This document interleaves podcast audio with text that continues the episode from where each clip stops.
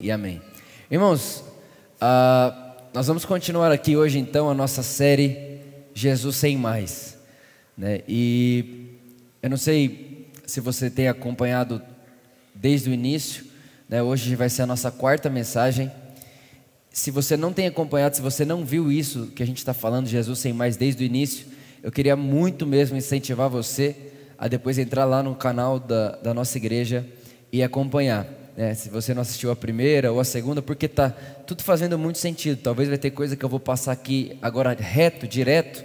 Eu vou falar como se todo mundo já soubesse, tendo em minha mente que de alguma forma você ouviu o que eu falei, principalmente na segunda mensagem.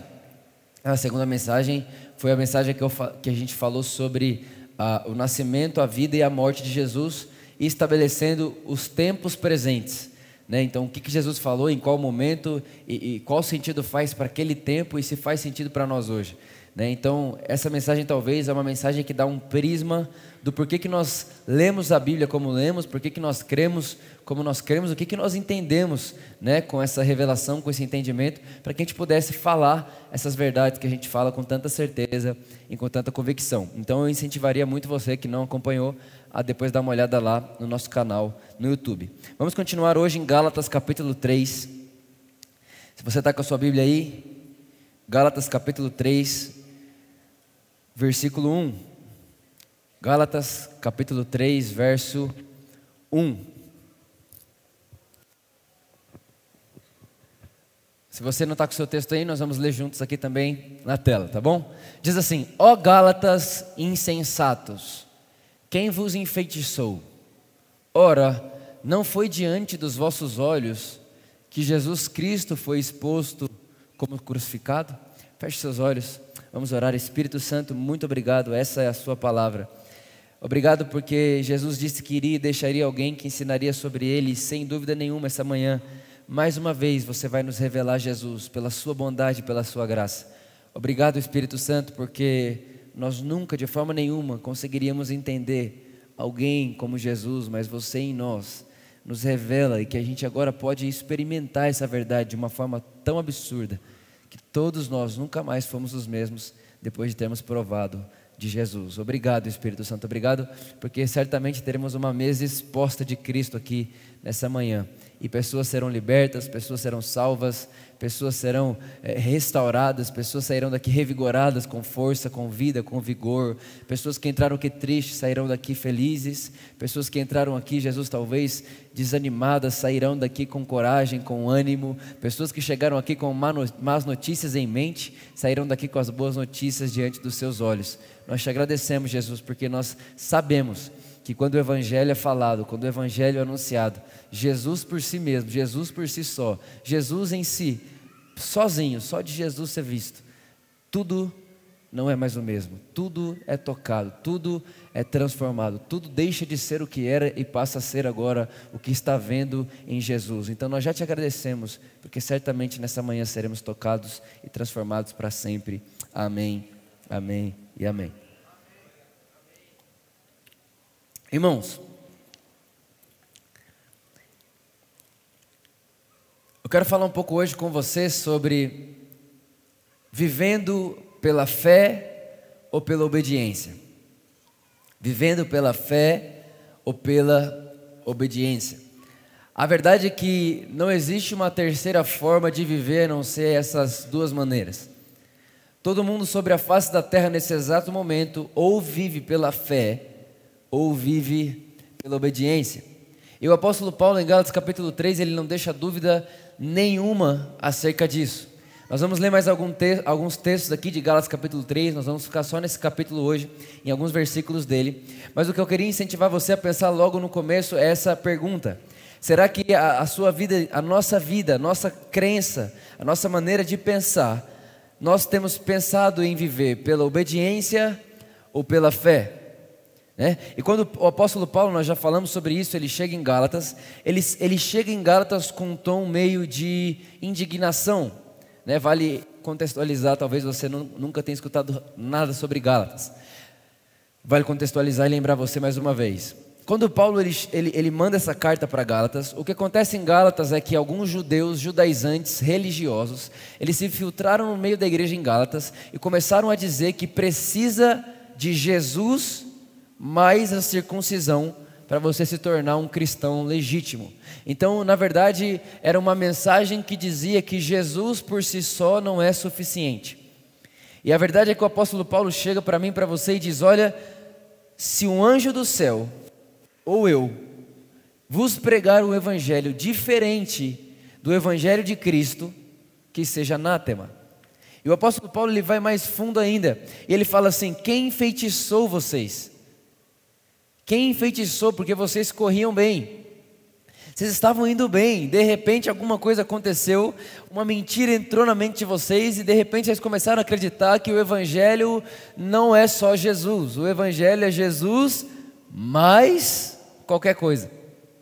Irmãos, a verdade é que muitas vezes nós vemos que ninguém mais quer circuncidar, mas por exemplo, para você ter uma vida abençoada é Jesus mais o dízimo. É? Não, mas ninguém mais quer circuncidar, Vitor, isso não faz mais parte dos nossos dias. É claro que não. Só que deveria fazer, porque o dízimo e a circuncisão apareceram no mesmo capítulo da Bíblia. Por isso que semana que vem, eu não vou ficar falando muito de dízimo agora para não me empolgar. Mas na semana que vem, irmão, vai ser só sobre isso que a gente vai falar. Jesus mais o dízimo? Então, a, a, a, a gente talvez não tenha mais a circuncisão, mas é Jesus mais o jejum. Para salvar seu filho não é só Jesus, é Jesus mais a campanha. É, e a campanha são 21 semanas, para você ir lá e dar 21 vezes um pouquinho de dinheiro.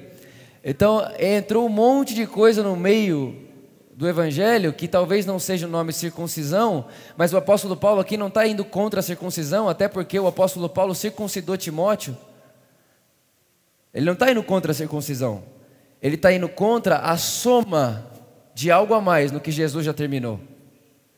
O apóstolo Paulo está indo contra a filosofia ou a ideia de que o que Jesus fez não foi suficiente. Então, para o Brasil ser transformado, não é só Jesus, é Jesus mais o avivamento. Você consegue entender que não é sobre a circuncisão, é sobre somar qualquer esforço do homem numa obra que valeu o sangue de Jesus? Então, para o Brasil entrar na linha, tem que ser Jesus mais um bom presidente. Então, irmão, são crenças e filosofias e maneira de pensar e realidades né, de pensamento que, sem a gente perceber, Jesus não é mais suficiente. Jesus não é mais o ápice do cristianismo, Jesus é o começo do cristianismo. Só que Jesus não é o começo do cristianismo. Ele nem pode ser dito ser o começo porque ele nunca nasceu. Ele sempre foi, ele é. A verdade, irmãos, é que Deus não passou a existir, Deus é. Ele é um ser que não dá para ser explicado na nossa razão. Então, não tem como a gente acreditar que nós podemos acrescentar algo naquilo que alguém que é fez por nós. Então o apóstolo Paulo aqui está incentivando Gálatas a pensar e dizendo: Gálatas insensatos, não foi diante de vocês que Cristo foi exposto como crucificado. Irmãos, quando ele está falando que Cristo foi exposto como crucificado, não é que Gálatas viu Cristo crucificado. Ele está garantindo: olha, quando eu vos preguei o Evangelho, o que, que eu preguei para vocês? Eu não preguei para vocês, Gálatas, Cristo crucificado. Gatas, enquanto eu anunciava o Evangelho para vocês, enquanto eu pregava para vocês, não era Jesus crucificado que eu vos expunha? Como é, como é que, Gálatas, depois de vocês verem Cristo crucificado, vocês estão voltando a essas práticas? Aí ele vai para o versículo 2. E repara, o prisma de Paulo, ele não, vai, ele não vai questionar o comportamento, ele vai questionar o seguinte: vocês não viram Cristo crucificado? Porque se vocês viram Cristo crucificado, não faz combinação alguém que viu Cristo crucificado viver da maneira como vocês estão vivendo. E ele não está falando de pecado. Irmão, anota essa no coração, não esquece nunca mais. A igreja aprendeu a se preocupar em não cair em pecado. O apóstolo Paulo só pedia para o povo não cair da graça. Por quê? Porque quando você cai da graça, você dá o play numa vida de pecado. Porque Romanos capítulo 6, versículo 16 diz que nós não estamos mais debaixo do domínio do pecado, porque não estamos mais sob a lei, mas sob a graça. Então, quando você não decai da graça, é o verdadeiro poder para você viver uma vida de rei sobre o pecado e não de escravo. Então, a gente ficou tão preocupado em não cair em pecado que a gente caiu da graça na arrogância de não pecar. Então, no esforço próprio de não pecar, a gente caiu da graça, porque onde tem esforço não é graça. Onde tem esforço é pagamento. A Bíblia vai dizer que todo aquele que trabalha merece salário. Quem trabalha merece o pagamento. Não é graça, graça é de graça, não tem preço. Vim de comprar sem preço. Esse é o Evangelho. Não tem mais em nada. É só Jesus. E no versículo 2 ele vai dizer: põe lá para mim. Verso de número 2. Quero tão somente que me responda. Imagina, Paulo, eu só quero que você responda uma coisa. Irmão Paulo era zica. Não, não quero que vocês falem muito, não, porque eu nem quero ouvir muito. Fala só uma coisa. Foi por intermédio da prática da lei que recebestes o Espírito? Ou pela fé naquilo que ouvistes? Irmão, deixa eu te falar um negócio aqui, do fundo do meu coração. Eu já ouvi alguém falar assim, Vitor, eu não sou batizado com o Espírito Santo, será que é porque falta alguma coisa para me fazer?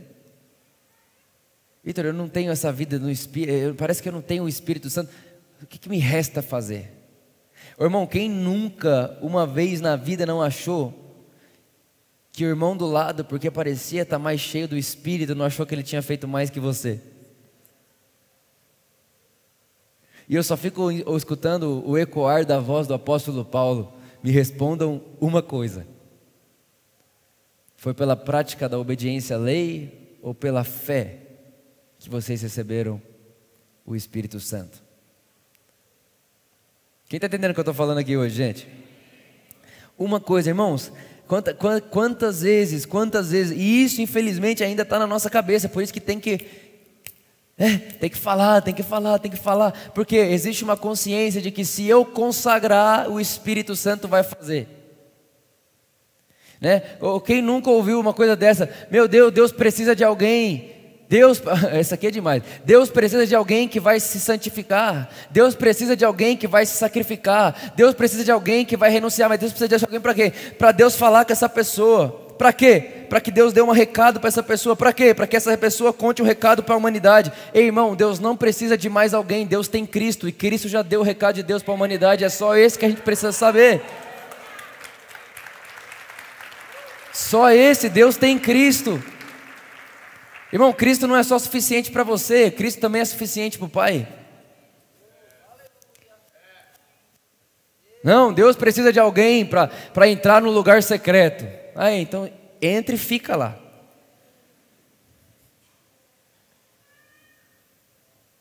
Deus precisa de alguém que vai entrar para ele poder se mover na terra.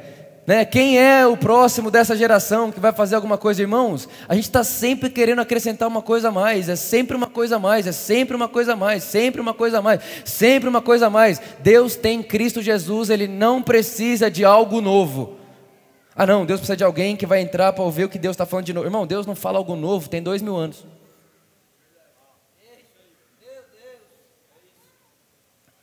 Tem dois mil anos que Deus não está querendo falar nada novo. A gente inventou um monte de coisa nova, então a gente sabe pregar sobre um milhão de temas. Deus só tem um tema.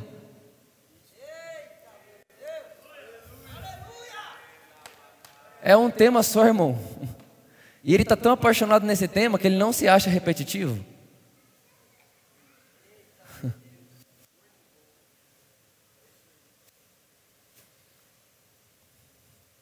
A mensagem de Deus, irmão, não mudou, não vai mudar e não vai ser acrescentada. Deus honra o seu filho, por honrar seu filho, não vai acrescentar nada no que o filho já fez. E nada é nada, nem um novo de Deus.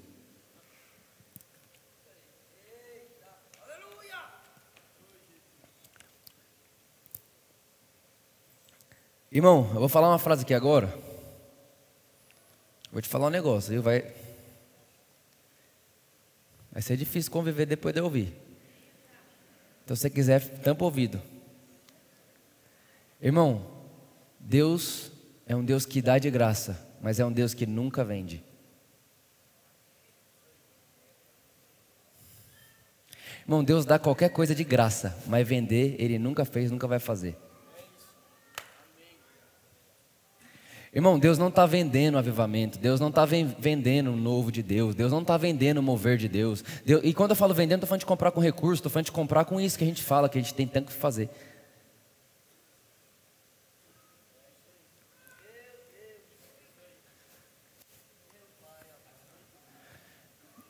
Deus não está à venda, e o mover de Deus não está à venda. Ó oh, Gálatas insensatos, será que foi pela compra obediência? Irmão, tem gente que acha que a moeda de Deus é a obediência. Eu obedeço, Deus me retribui. Irmão, se eu tenho que obedecer para Deus fazer para mim, Deus é limitado em mim mesmo. O limite de Deus é a minha obediência. E eu não sei você, mas para mim é uma afronta dizer para Deus: Deus, o limite da sua vida é o tanto que eu sei obedecer. Quem está comigo aí? Ó oh, Gálatas insensatos, o que aconteceu com vocês? Por que vocês acham que vocês vão começar pelo Espírito e vocês vão terminar com obras da carne? Por acaso foi por obediência à lei que você recebeu o Espírito Santo? Ou foi pela fé? Pela fé. No que, Paulo? Naquilo passado que ouviram. Quem está comigo aí, irmãos? Pelo amor de Deus, todas as vezes que queremos comprar algo de Deus, estamos indo totalmente contra a obra de Cristo, irmãos.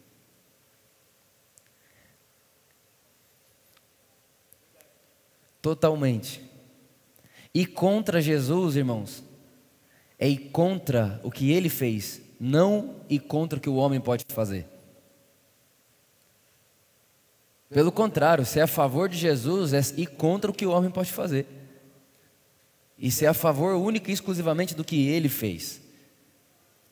É, tipo, é valorizar tanto Jesus, é valorizar Jesus num nível tão supremo que ele resolveu qualquer situação no mesmo dia, na mesma hora, há dois mil anos atrás. E que tudo que nós precisamos saber e fazer é de pegar essa obra consumada de Cristo e crer nela. E ao crer nessa obra que foi consumada, finalizada, terminada de uma vez por todas, sabemos então que ao crer nisso, temos a plenitude da vida de Deus e o resto, irmão, vai acontecer. Mas a semente da minha vida não pode ser a minha obediência, precisa ser a minha fé naquilo que Jesus fez há dois mil anos atrás. Versículo 3: Será que vocês estão tão insensatos, tendo começado pelo Espírito, agora querem se aprimorar, se aperfeiçoar pelo esforço próprio?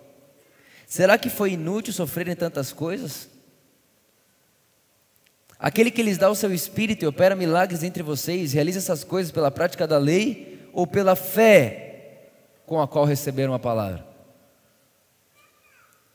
Você está entendendo o que o apóstolo Paulo está dizendo aqui? Ele está dizendo: olha, o mesmo espírito que começou a aperfeiçoar vocês, é o mesmo espírito que vai aperfeiçoar vocês até o final. O apóstolo Paulo está garantindo aqui um novo nascimento, uma nova ótica, uma nova perspectiva de vida, como quem diz: olha, gente, vocês nasceram do Espírito de Deus. E o próprio apóstolo Paulo, em Gálatas, um pouco mais à frente, vai dizer: se pelo Espírito vocês viverem, de modo nenhum satisfarão os desejos da carne. Então repara, irmão, que o apóstolo Paulo, por ele, ele nem colocava em pauta mais a obra da carne. Não precisa mais ser colocada em pauta a obra da carne, para alguém que nasceu do Espírito. Mas é porque a gente aprendeu, é, é, volta a dizer, a igreja evangélica católica do Brasil aprendeu que não é sobre uma vida com Deus, é uma vida sem pecado. E o pior, a gente define pecado da nossa forma. Então, se eu vejo alguém fazendo o que eu não gosto, eu falo que é pecado. E arrumo um versículo bíblico ainda.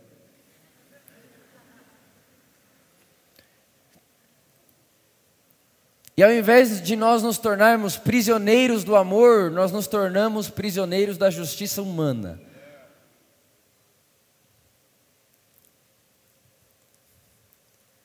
Quem está entendendo o que eu estou falando aqui?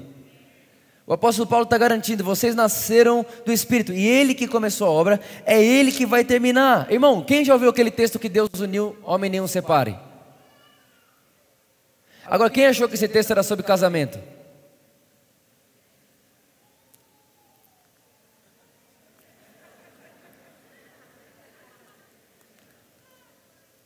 Irmão, o que Deus uniu era uma profecia ao que Deus faria com o homem e ele em Cristo. O que Deus uniu, homem nenhum pode separar. Irmão, quem te uniu com ele foi ele. Quem uniu você com Deus foi Deus, não sua obediência. O que uniu você com Deus é a sua fé na obra dele, não sua obediência. O que fez você e Cristo ser um só ser, o que faz você e eu podemos dizer nós estamos em Cristo Jesus. O que faz alguém poder dizer eu sou uma nova criatura, nascido de Deus, habito em Cristo, não é obediência à lei, pelo contrário, é a fé naquilo que Jesus fez, irmãos. O que Deus uniu pelo evangelho, a obra de Cristo, homem nenhum pode separar. Nenhum faça o que fizer, haja o que houver, o que Cristo uniu, o que Deus uniu, o homem não tem como separar por mais que ele queira. O único que tem direito de cortar ramo da videira é o que enxertou.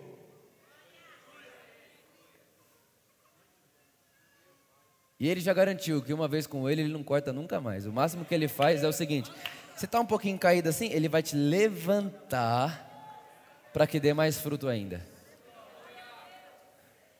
Bom, fique em paz, porque quem quer tirar você da videira, certeza que não foi você que colocou, porque quem te colocou sabe o quanto custou para te inserir lá, e sabe que o que fez para te inserir lá é mais forte que qualquer coisa que você possa fazer.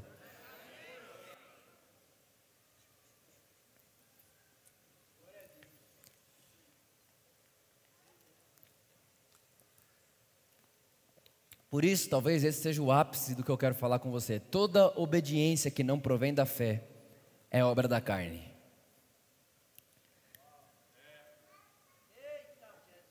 Vou falar de novo que deu um delay essa assim. Ficou ecoando. Toda obediência que não provém da fé é obra da carne. Vitor, como assim? É simples. Por exemplo, quando você pergunta para o cara por que, é que ele faz o que ele faz, ele não sabe responder. Você fala, Ei, cara, tudo bem? Tudo, ah, você, você é crente? Sou. Ah, mas por que, você é crente? O que, você, que, que você é? O que, você faz? Ah, eu não transo. Não vou na balada.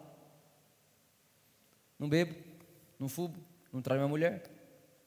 que mais? Não minto. Sei lá. Mas você fala, não, não, não. Tudo que ele não faz. Mas por que você não faz isso? Ah, porque eu aprendi que não deve ser feito.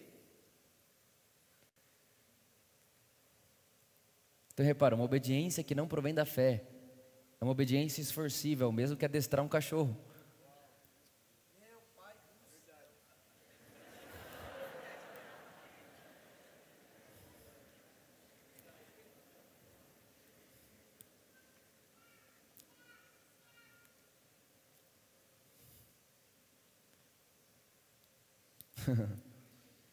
Quem está entendendo o que eu estou falando? Você percebe a seriedade? Irmão, irmão,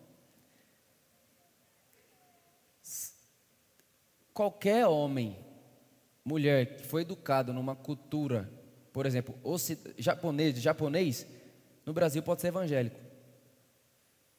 Porque o padrão de moralidade dele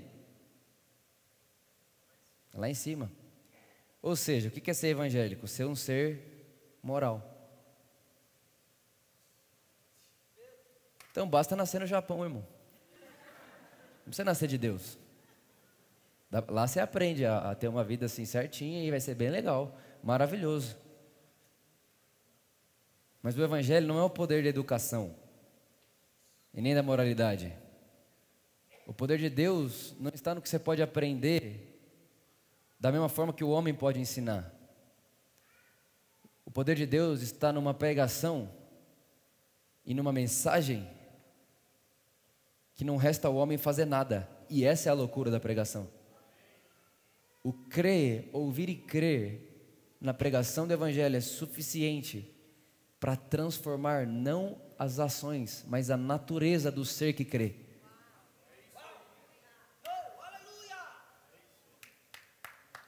Quem está entendendo o que eu estou dizendo, irmãos? Então, o que acontece? O que, que é a igreja hoje? A igreja evangélica não é de Jesus. É um monte de cachorro adestrado. Mas, irmão, de verdade, se eu, se eu trazer um pitbull aqui, falar para você, ó, é adestrado. Ele está assim. Não, pode vir pôr a mão nele, é adestrado. Ele aprendeu a não morder. Quem confia? Ah, meu amigo. Adestrado nada, bota a focinha nesse trem. Por isso, que aí um dia a gente percebeu, é, a gente percebeu o seguinte, não, a gente está adestrando o pitbull, mas de vez em quando ele dá um, vamos fazer o seguinte, vamos pôr uma focinha. Então vamos controlar eles. A gente precisa saber onde ele vai, o que, que ele faz, o que ele vai comprar. A gente precisa saber tudo dele. Por quê? Porque a gente vai manter a boca dele fechada para ele não morder ninguém. Afinal de contas, é um pitbull adestrado por nós. Faz parte da nossa igreja. E na nossa igreja, nosso comportamento é assim. E se não for assim, vai para por amor.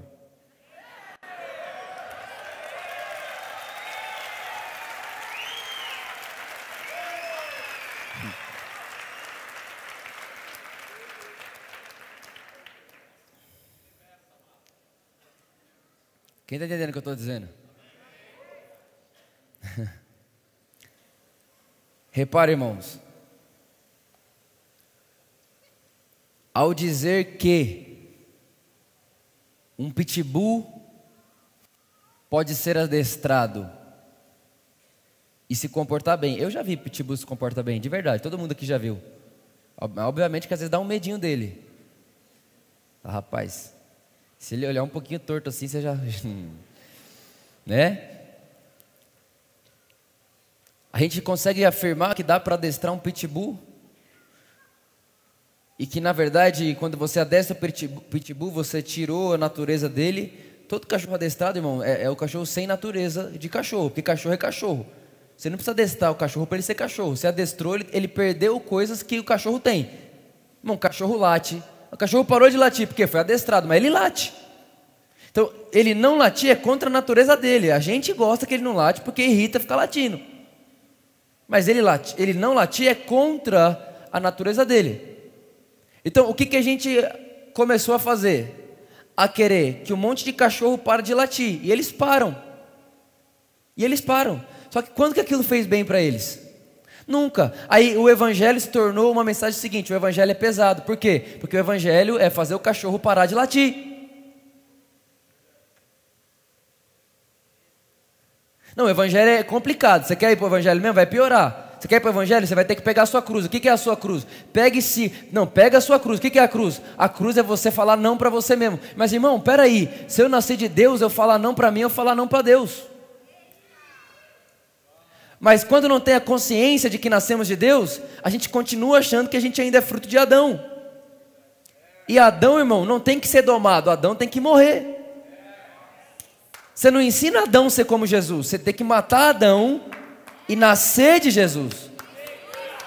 Adão nunca vai comportar moralmente como Cristo, irmão, ele já é caído. É uma questão de natureza. O apóstolo Paulo está dizendo: é sério que vocês acharam que vão começar pelo Espírito e vão terminar com adestramento humano?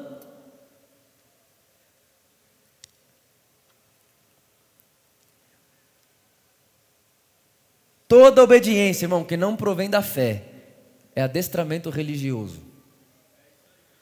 O cara dizima por quê? Ah, ele dizima porque ensinaram. Ele nem sabe o que ele está fazendo, irmão.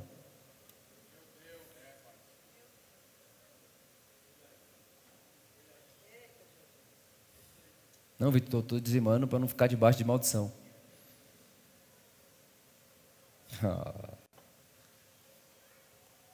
Caneta azul para você. Versículo 10 de Gálatas 3. Já os que se apoiam na prática da lei estão debaixo de maldição.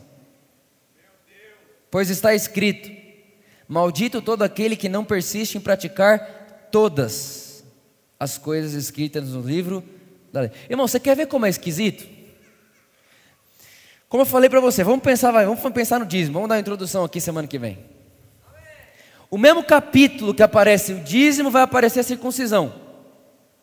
Aí o que, que as pessoas vão falar? Não, a gente tem que dizimar como obediência a Deus. A gente tem que dizimar como obediência a Deus. E para que Deus abençoe os nossos 90%. Certo? Ok. Aí você pensa, tá bom, só que está escrito aqui, ó, maldito todo aquele que não cumprir todas as leis. Então vamos fazer o seguinte, vamos pegar o capítulo do dízimo, vamos cumprir só aquele. Circuncida todo mundo. Alguém vai querer? Não, porque, oh, Vitor, isso é bobeira. Não, Vitor, circuncisão era para o judeu. Ah, circuncisão era, o dízimo não.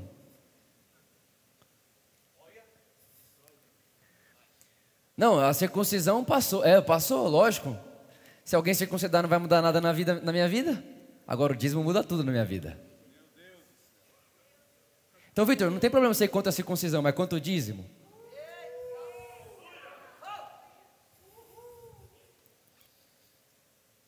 Ainda bem que a gente vive em democracia. Ou não.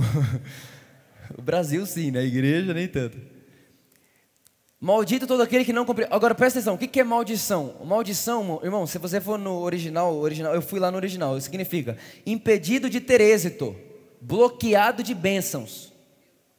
Maldição, impedido de ter êxito, bloqueado de bênçãos. E qual que é a maldição da lei? Versículo 12 vai dizer: a lei não é baseada na fé. Ao contrário, Irmão, alguém fala, não, Victor, tem que misturar a fé com um pouco de lei. Irmão, a lei não é baseada na fé, ao contrário, ou seja, está dizendo, as duas são opostas. Lei e fé não se misturam. São opostas. Ele vai dizer, no versículo 12: Ao contrário, quem pratica essas coisas, por elas viverá. O que é a lei então, irmão? O que é a maldição da lei? A maldição da lei é eu viver pelo que eu pratico. A maldição da lei é eu sou abençoado quando eu obedeço. A maldição da lei é Deus só pode me usar quando eu me consagro. A maldição da lei é Deus me ama só quando eu acerto. A maldição da lei é eu só posso ter o que eu posso comprar. Essa é a maldição da lei. A maldição do eu só posso ter o que eu posso merecer.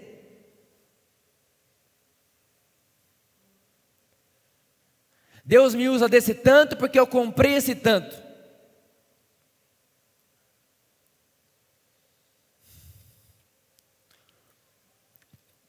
Minha igreja é do tamanho da minha consagração.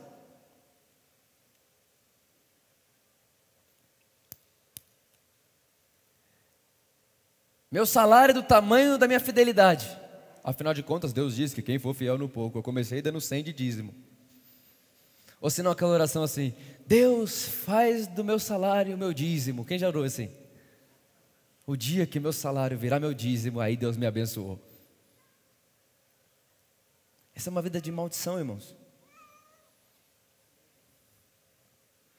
É uma vida querendo acrescentar algo a mais naquilo que Jesus já fez. E é o tempo inteiro olhar para Jesus e dizer: Jesus, você foi muito legal, fez uma coisa boa na história, mas eu vou continuar do meu jeito. A fé, irmãos, é receber de graça. A lei é comprar com obras. Elas não têm nada a ver uma com a outra, elas não se misturam. Por isso a pergunta volta: vivemos pelo, pela fé ou pela obediência? Pela fé ou pela obediência? Ele termina dizendo, versículo 13: Cristo nos redimiu da maldição da lei.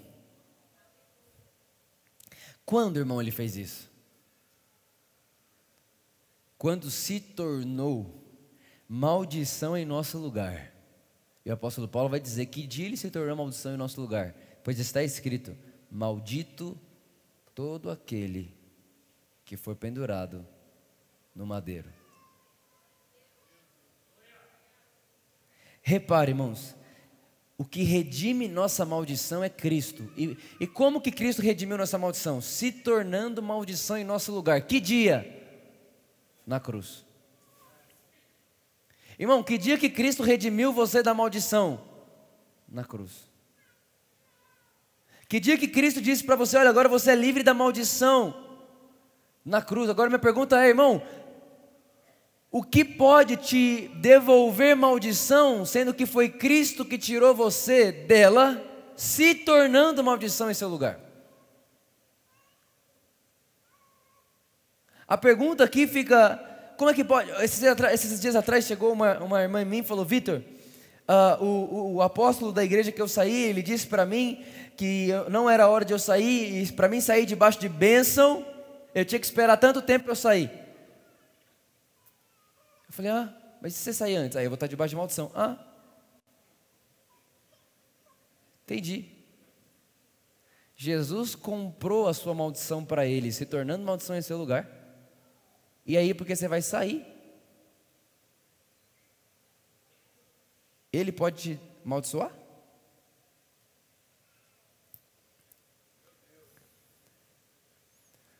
Ah, não, porque tem muita maldição na sua vida. A maldição na sua vida é hereditária.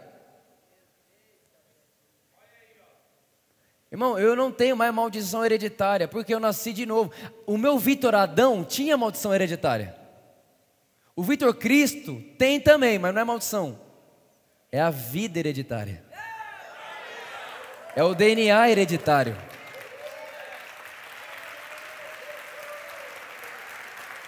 Eu tenho o DNA de Deus. Eu tenho aqui, irmão, ó, qual que é o, qual que é o, o grande negócio? Como que eu sou livre da maldição com o sangue de Cristo e algo pode me inserir de novo nela? Irmãos, eu vou falar um negócio aqui para vocês, ó, de verdade, blá blá blá.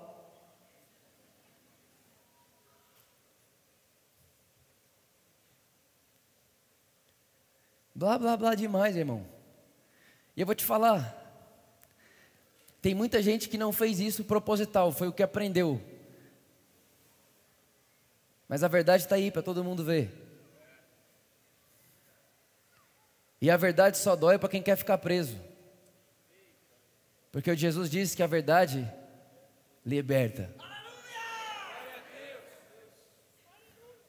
O Evangelho não foi colocado na terra para que a gente se tornasse uma religião que tem um templo um sacerdote e um monte de regra para seguir. O Evangelho pode ser qualquer coisa menos isso.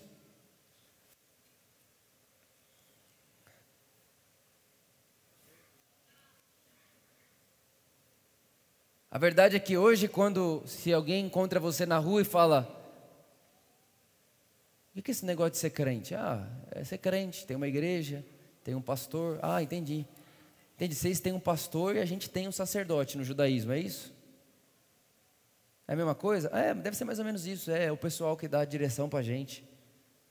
É o pessoal que vai falar em nome de Deus. Irmãos, quem foi que disse que é, que é isso o Evangelho? Pelo contrário, nós somos o único povo, não religião, porque isso não existe em religião.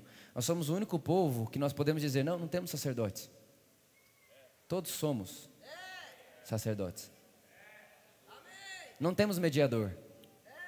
Não temos templo. Nós somos o templo.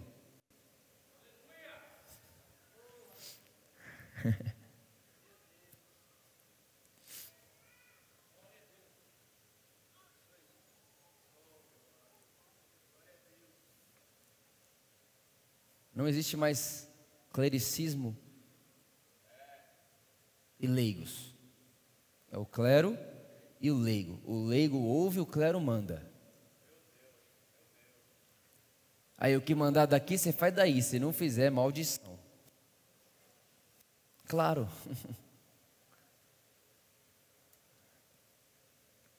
Jesus se tornou maldição em meu lugar e alguém pode pegá-la lá em Jesus e me devolver. Você percebe que não faz no mínimo sentido?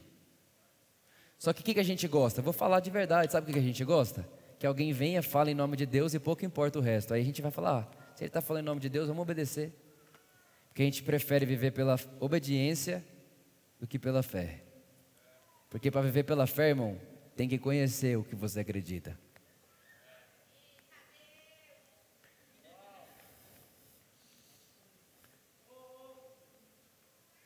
Só que de verdade, irmãos, o que era para ser a, o ápice da humanidade, a igreja, é o Jesus Cristo vivendo na terra. O Jesus com braço, com mão. De repente se tornou um covil religioso. Eu vou dizer mais, posso falar uma coisa aqui? Posso, democracia, né? A religião da época era o judaísmo. A religião de hoje, na nossa nação, é o cristianismo. Eu não acho que mudaria o tipo de gente que entregaria Jesus para morrer.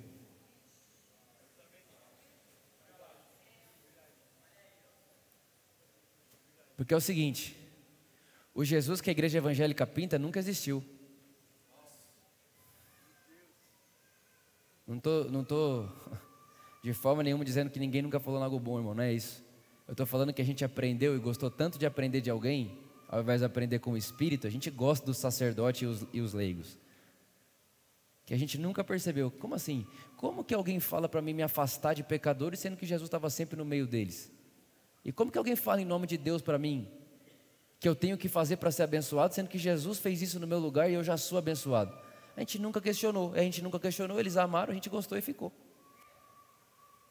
E a gente veio para onde a gente está hoje. Por isso, irmão, deixa eu te falar. Você tem que pensar. Tudo que eu falar aqui, qualquer dia da minha vida, pensa, pelo amor de Deus. O Vitor não é dono da razão. Jesus é o dono da verdade. Qualquer dia que você ouvir qualquer coisa fora de Jesus, irmão, não é o Evangelho. Joga fora. E continua. Ponto. Só chega, irmão, de viver preso por falta de conhecimento. O meu povo padece por falta de. O meu povo padece por falta de. Não é por causa de oração, de jejum, de dízimo, de consagração, de renúncia. Meu povo padece porque falta conhecimento. A gente só precisa conhecer Jesus, mais nada. Tudo que Ele fez por você, tudo que Ele gerou em você. Estava ontem conversando com um amigo meu, e aí ele, Vitor, misericórdia, o que foi? Ele, cara, eu vim aqui pregar, pregar não, né? Ele toca. Eu vim aqui tocar na igreja tal, e a gente estava cantando o Evangelho, Evangelho, Evangelho. Eu falei, uau, o povo chorando, aquele negócio maravilhoso. Aí de repente sobe o cara. E quando ele começa a pregar, ele abre a Bíblia no capítulo tal. E começa a falar assim: olha só, Acã fez com que o povo perdesse a glória de Deus e blá, blá, blá. E eu vou dizer: sabe quem é Acã nos nossos dias? Pode ser vocês. Aí ele falou para mim assim: Vitor, eu não sabia se eu ia embora, se eu ficava. Eu falei, mano, não sabia se sou eu. Ele levanta e saiu na hora. Porque, irmãos, como que a gente. E aí, sabe qual é o pior? O povo que estava chorando, cantando o Evangelho, está chorando, falando amém para isso. Porque ao menos pensa.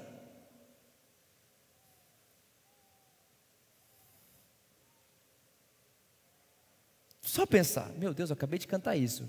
Isso que ele está falando, não é que é um pouco diferente. É tipo assim, direita e esquerda, irmão. É duas coisas assim completamente opostas. Não funciona nada um no outro, mas eu vou cantar um e vou falar mesmo para o outro. Fala para mim, que tipo de vida uma pessoa que crê em tudo vai ter? Uma hora eu creio que eu sou de Deus, outra hora eu creio que eu posso ser a cã, outra hora eu creio que a glória de Deus sou eu, outra hora eu creio que eu posso mandar embora a glória de Deus da terra. Uma hora eu creio que eu sou salvo, outra hora eu creio que o meu nome foi apagado do livro. Não, nesse mês que eu dizimei, eu sou abençoado. No outro mês eu tenho que tomar cuidado porque pode roubar até meu carro porque eu não dizimei. Irmão, misericórdia, sabe quem a gente virou? É, fica maluco mesmo. Maluco. Irmão, Jesus trouxe uma consciência de sociedade, onde aquele que tem o tipo de consciência de Deus vai ser Jesus Cristo andando na terra. E o que, Jesus fazia enquanto andava na terra? Andava por toda parte fazendo o bem, amando todos os feridos pelo diabo, porque Deus estava com ele. Atos capítulo 10, verso 37.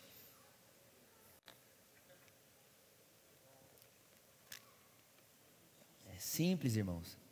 Só que cê, cê, de verdade, quando a gente vai contar a nossa mensagem para a humanidade hoje, não dá nem para entender.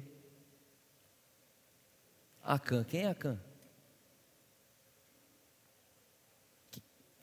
Que, que esse negócio de tanto de um milhão de palavras? E a gente pega toda a nossa teologia fundamentada na antiga aliança, no Velho Testamento, e começa a trazer para o novo, como se nada tivesse acontecido entre Zacarias e Romanos. Tipo, pode passar, pega lá o que você viu em Deuteronômio, continua acreditando como se nada tivesse acontecido em Mateus capítulo 1. Ou melhor, pega lá o que você aprendeu na Torá e leva como se não tivesse acontecido João capítulo 19, versículo 30, está consumado.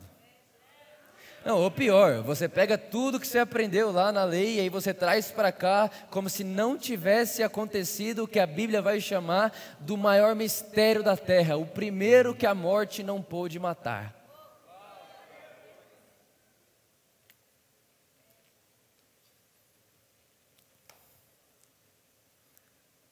Repare, irmãos, que o que nós precisamos, na verdade, é voltar ao Evangelho. Voltar ao Evangelho. Voltar à mensagem da cruz, mas a da cruz de Jesus. Pouco importa a minha.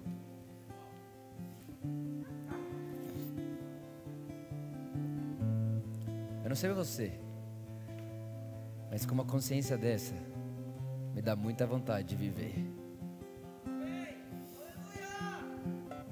Me dá muita vontade de viver, irmãos. É isso que o apóstolo Paulo dizia, gente, eu me desgasto para que Cristo seja gerado em vocês. Agora eu fico eu estou encantado com o Paulo, irmão. Eu, eu nunca estive tão encantado com Paulo. Eu fiquei, irmão, ele viu. Você tem ideia disso? Ele viu. Ele viu Jesus. Não aqui na terra, lá onde ele está agora. E Jesus foi ensinando o beabá do Evangelho para ele.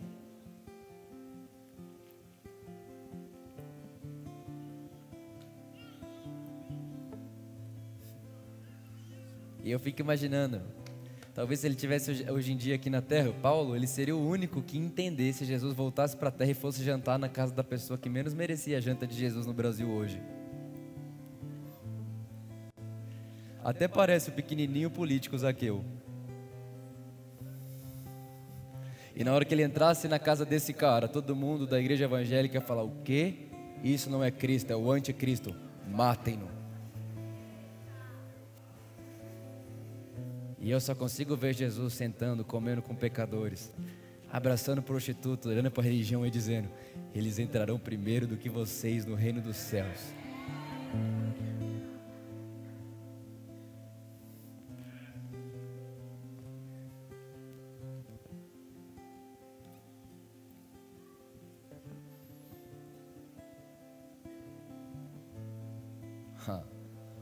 Irmão, que vontade de viver que dá em mim.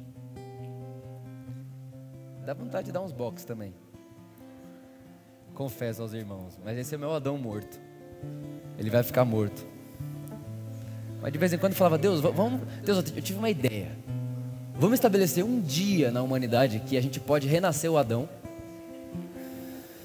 A gente fala tudo que Adão quer falar, faz tudo que Adão quer fazer, mas no outro dia todo mundo esqueceu, o dia passou.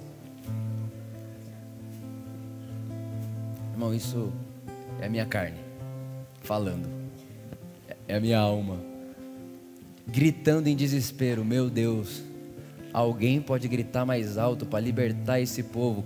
Canaã está de porta aberta, nem existe mais mar para nos impedir. A gente está amando viver no deserto. Meu Deus do céu, alguém, pelo amor de Deus, começa a falar para esse povo que eles não têm que ficar esperando a voz de Moisés, a voz do líder. Não, ah não, Moisés está de mão levantada, a gente ganha. Ah não, porque a igreja tem a vida do pastor. Se o pastor vai bem, a igreja vai bem. Então, Moisés, vamos lá, vamos segurar a mão do nosso pastor para cima. Misericórdia, irmão. Depois que Cristo foi exaltado, irmão, não precisa levantar mais a mão de ninguém, não. É só olhar para Ele, é só ver o que Ele fez, é só permanecer com os olhos fixos em Jesus. É o autor e o consumador da nossa fé. Vamos lá, irmão. Ele fez isso por você. Ele garantiu a sua vida. Ele garantiu a nossa eternidade. Ele garantiu a bênção de Deus sobre nós.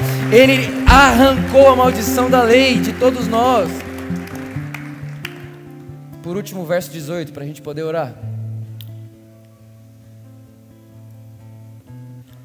Verso 18 do capítulo 3 de Gálatas. Porquanto, se a herança provém da lei, já não depende mais da promessa. Deus, entretanto, ortogou a herança gratuitamente a Abraão por intermédio da.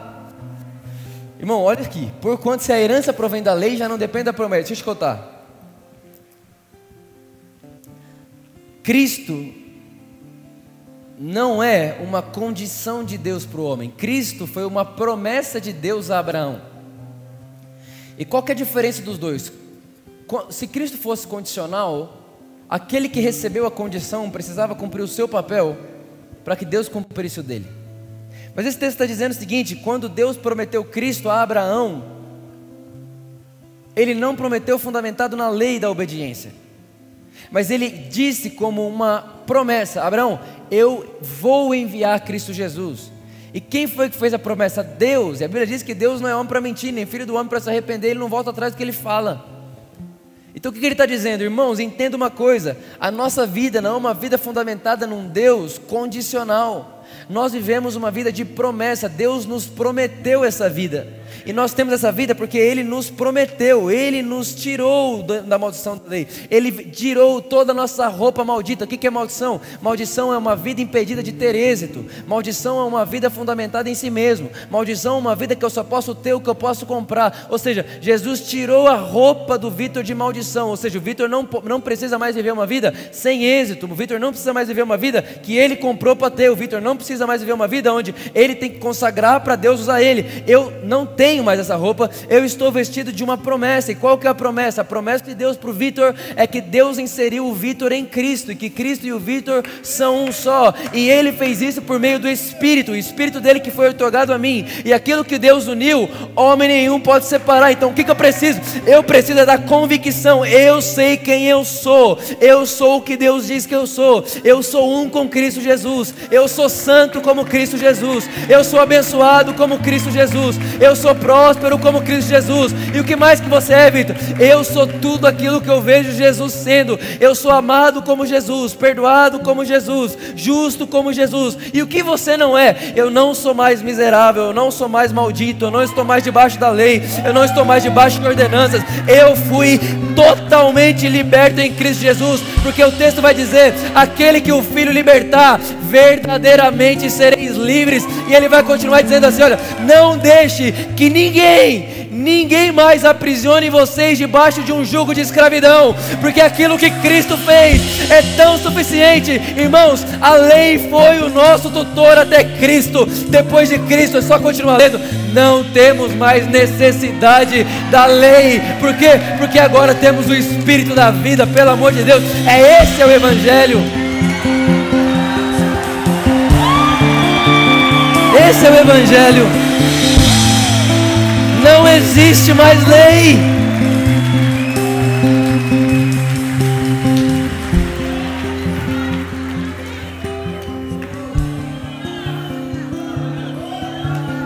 Irmão, você é livre. Não deixe, não deixe. Talvez você está aqui, enfim, ou ouvindo pela internet, pelo amor de Deus, não deixe que ninguém vos escravize novamente a um jugo de escravidão. Jesus pagou um preço alto de sangue para libertar você da maldição da lei. Para a maldição da lei, Deus libertou você da maldição da lei. Repare, irmão, nem é a maldição do diabo, porque o diabo não tem poder sobre os filhos de Deus, é a maldição da lei. Que lei é essa? A lei que é o sistema do mundo. Eu compro o que eu posso, eu tenho o que eu mereço, eu pago e recebo. Deus nos livrou dessa maldição, irmão, vida maldita.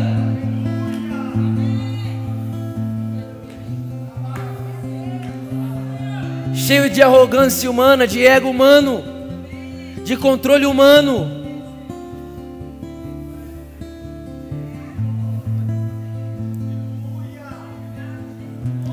Deus nos livrou da maldição da lei. Aquele que o Filho veio libertar, verdadeiramente foi feito livre.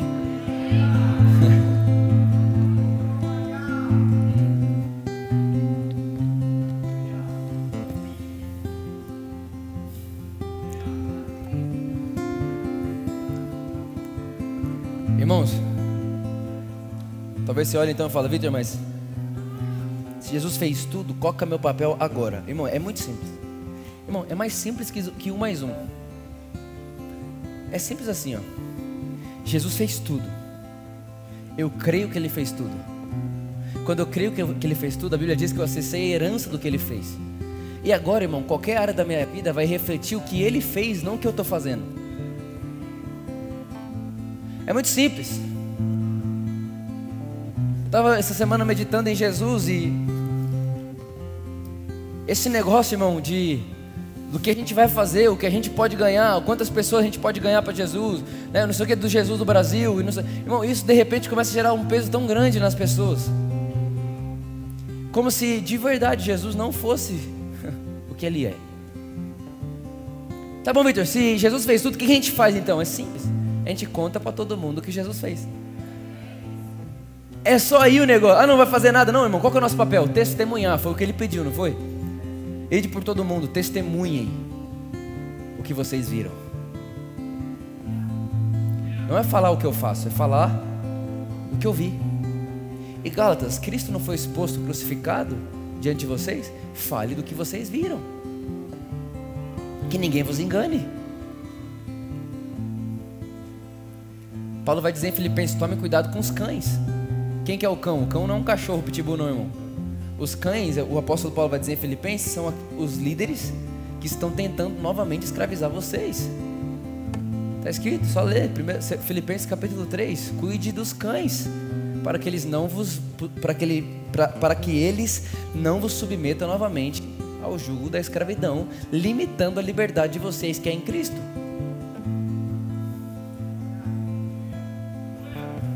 Então o que, que a gente faz? Conta o que Jesus fez. Então, a minha, a, minha vida, a minha vida financeira vai ser abençoada porque eu sou fiel ou porque a minha vida financeira conta o que Jesus fez? Pela fé ou pela obediência? A minha, a minha vida sentimental, ela é boa porque eu guardei meu coração ou porque eu entendi que Ele guardou meu coração nele e criei nisso? E ao crer que Ele guardou meu coração, agora minha vida reflete o que um coração, o que é uma alma protegida por um Deus tão carinhoso, zeloso e Pai.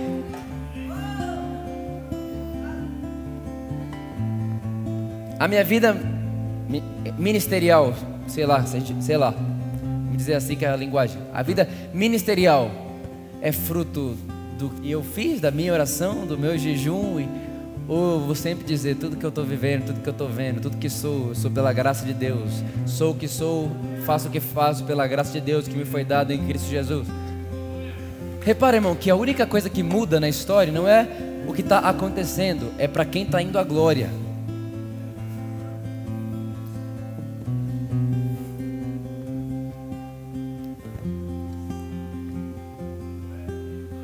Quem vai a glória? Para nossa obediência ou pela fé na obra da cruz? Irmão, obediência não é uma ação. Obediência é um fruto da fé.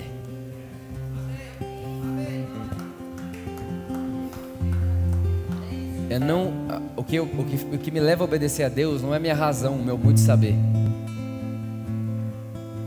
Esses dias atrás um pastor falou comigo assim, Vitor, cuidado com esse negócio do dízimo, você está dando um tiro no pé. Falei, por quê? Ele falou, porque um dia você vai perceber que quando a igreja começar a crescer, você vai aumentar essa família. Você vai precisar de que sua igreja acredite no dízimo. Falei, Satanás querendo falar para mim que o que me sustenta é o dízimo de gente. Na hora, irmão, você fala amém para manter a amizade. Bloqueia no WhatsApp e vai embora.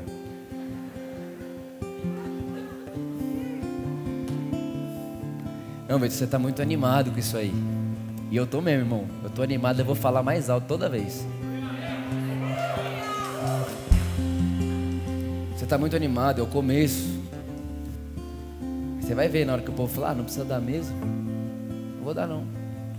Aí você com três, quatro filhos, eu falei, meu filho, se o Senhor não edifica a casa, em vão dizima os fiéis.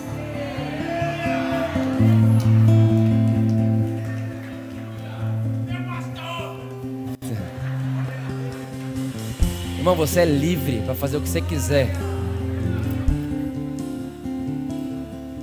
A única coisa que nós não somos livres para fazer mediante o apóstolo Paulo, ele, que, ele foi quem disse para nós: ele disse, olha, não use da liberdade de vocês para escandalizar os pequenos na fé. Só isso que ele disse. O resto ele disse que ninguém vos escravize. Agora, se comer carne escandaliza meu irmão, não coma. Porque comer carne ou deixar de comer não vai contra a cruz de Jesus. Agora, aquilo que afronta a cruz, vou negociar. De jeito nenhum. Nós não vamos negociar. De jeito nenhum. Pode ser quem for, irmão.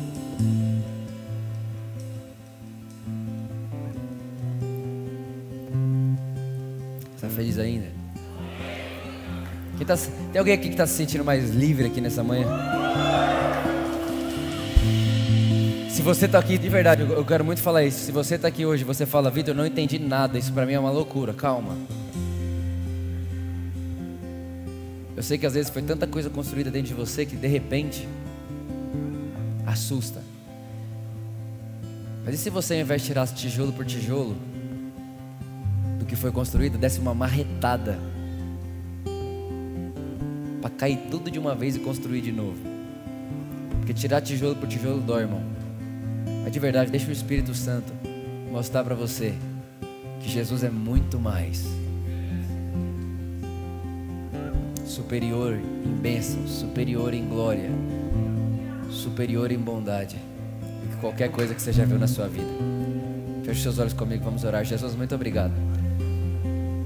Muito obrigado, Jesus, pelo seu amor, pela sua graça. Obrigado, Jesus, pelo seu favor. Obrigado porque não há ninguém como você. Deus bom, único, santo, inigualável. Nós te celebramos, Jesus. Nós te celebramos.